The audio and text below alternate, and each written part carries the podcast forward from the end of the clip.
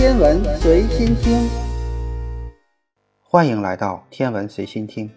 一般认为，天文学研究处理的数字都很大，所以人们用天文数字表示数目极大，同时又表示难以实现的意思。实际上，天文数字不仅仅是非常大，还有各种量级，从极大到极小，其内容非常丰富有趣，值得我们深入了解一下。在日常生活和工作中，我们无时不与各种数字打交道，可谓须臾不可离之。然而，至少在大家的心目中，还从来没有过物理数字、生物数字这样的称呼，只有天文数字不时地出现在我们的视野中。电视中常有此类的新闻：谁谁谁得了重病，需要很多的手术费。对于谁谁谁来说，这无疑是一个天文数字。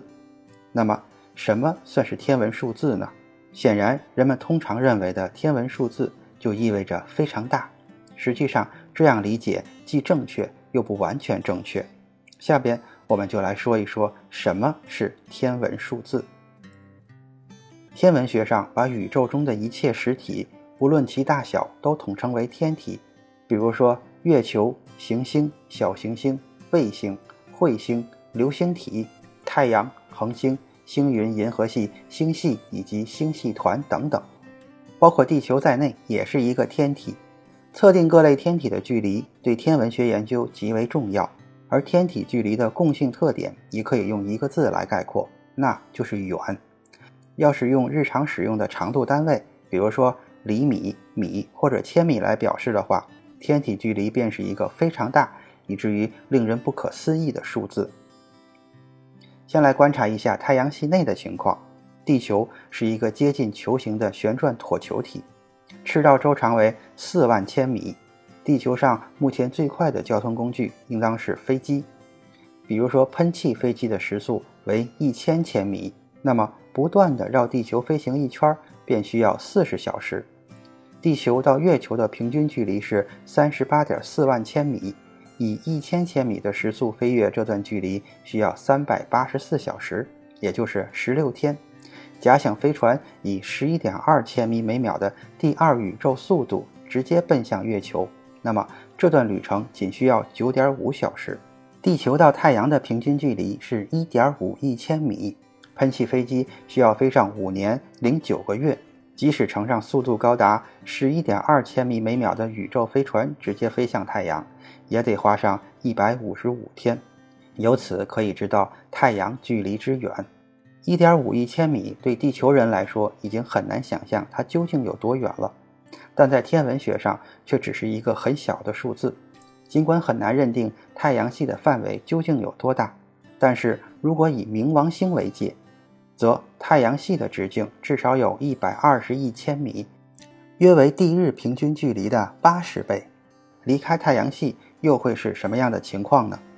距离我们最近的恒星半人马座比邻星的距离是四十万亿千米，是日地距离的二十六点七万倍。太阳是银河系中一颗普通的恒星，银河系的直径至少有一百亿亿千米，银河系又是广袤宇宙中数以百亿计的星系中的一员，而目前所观测到的最远的星系的距离约为一千三百万亿亿千米。从这一连串的数字，你能得到什么印象呢？也许除了感到数字很大，并且一个比一个大以外，什么概念也没有。主要原因在于这些典型的天文数字实在是太大了，以至于人们对它的内涵都没有什么概念。为了能对天体的距离有一个比较明细的概念，天文学上引入了一些专用的长度单位，这就是天文单位。光年和秒差距，它们具体的含义是：太阳和地球的平均距离是一个天文单位，也就是一点五亿千米；光线在真空中行进一年所经过的距离是一光年，大约是六万三千二百七十一个天文单位，也就是九点五万亿千米。如果空间某一点对地球公转轨道半径的张角为一角秒，则定义这个地方到地球的距离为一个秒差距，也就是三点二六光年。换算成天文单位就是二十万六千两百六十五个天文单位。等于三十点八万亿千米。天文单位主要用于太阳系内的天体，比如火星到太阳的平均距离是一点五个天文单位，冥王星到太阳的平均距离是四十个天文单位等等。这显然要比用千米表示清晰的多了。然而，用天文单位表示恒星的距离又不够了。比如说，即使是最近的半人马座比邻星，它的距离就已经是二十六万七千个天文单位，而目前所能观测到最远的星系的距离可以超过八百六十七万亿个天文单位，这又是一个很大的天文数字了。这时可以改变用光年或秒差距来表述，半人马座比邻星的距离是四点二二光年，也就是一点二九秒差距。而最远星系的距离为一百三十七亿光年，或者说四十二亿秒差距。尽管这个数字仍然很大，但感觉上自然要比一千三百万亿亿千米或者八百六十万亿天文单位舒服多了。比秒差距更大的长度单位是千秒差距和兆秒差距，因此最远星系的距离大约是。四千两百五十兆秒差距，这个天文数字就不算太大了。各类天体的距离都是一些很大的数字，大家把天文数字理解为必然是大数字的主要原因，也就是这样了。现在来考察一下有关天体自身性质的一些天文数字的概念，其中包括天体的大小、质量、密度、温度、光度和运动速度等等。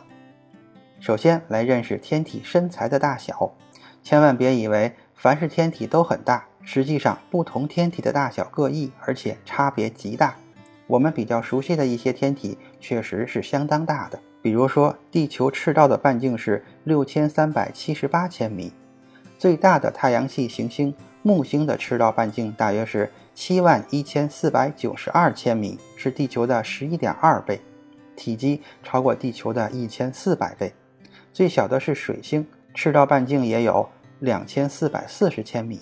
太阳系中已经发现有一百四十多颗卫星，其中最大的是木卫三，半径两千六百三十四千米，比水星还大。而最小的直径只有几十千米，甚至几千米。它们大都是行星探测器发现的，地面上很难观测到。月球是地球唯一的天然卫星，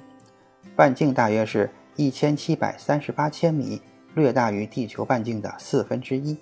太阳系中还存在数以十万计的小行星，其中直径超过一百千米的只是少数。最大的一号谷神星的直径还不到一千千米，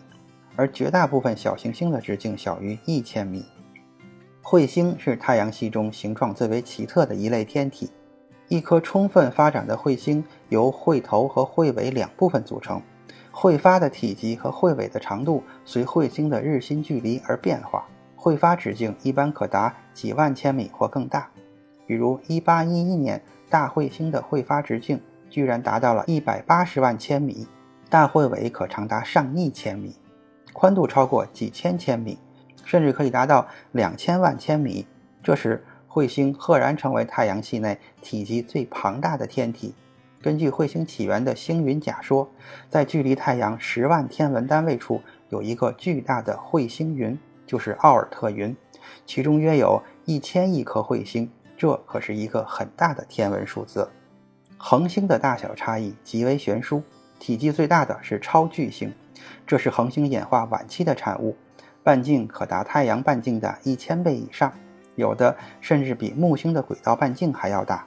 最小的。比如中子星半径仅有十千米左右，而白矮星的半径也只同地球不相上下。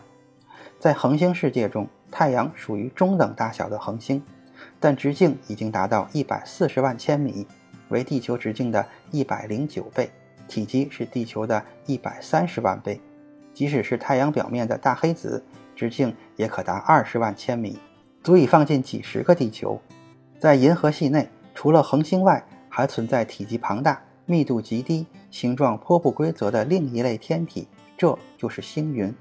星云的尺度通常超过零点五个秒差距，其中称为巨分子云的一类星云的尺度平均为四秒差距。它们是恒星的诞生之地。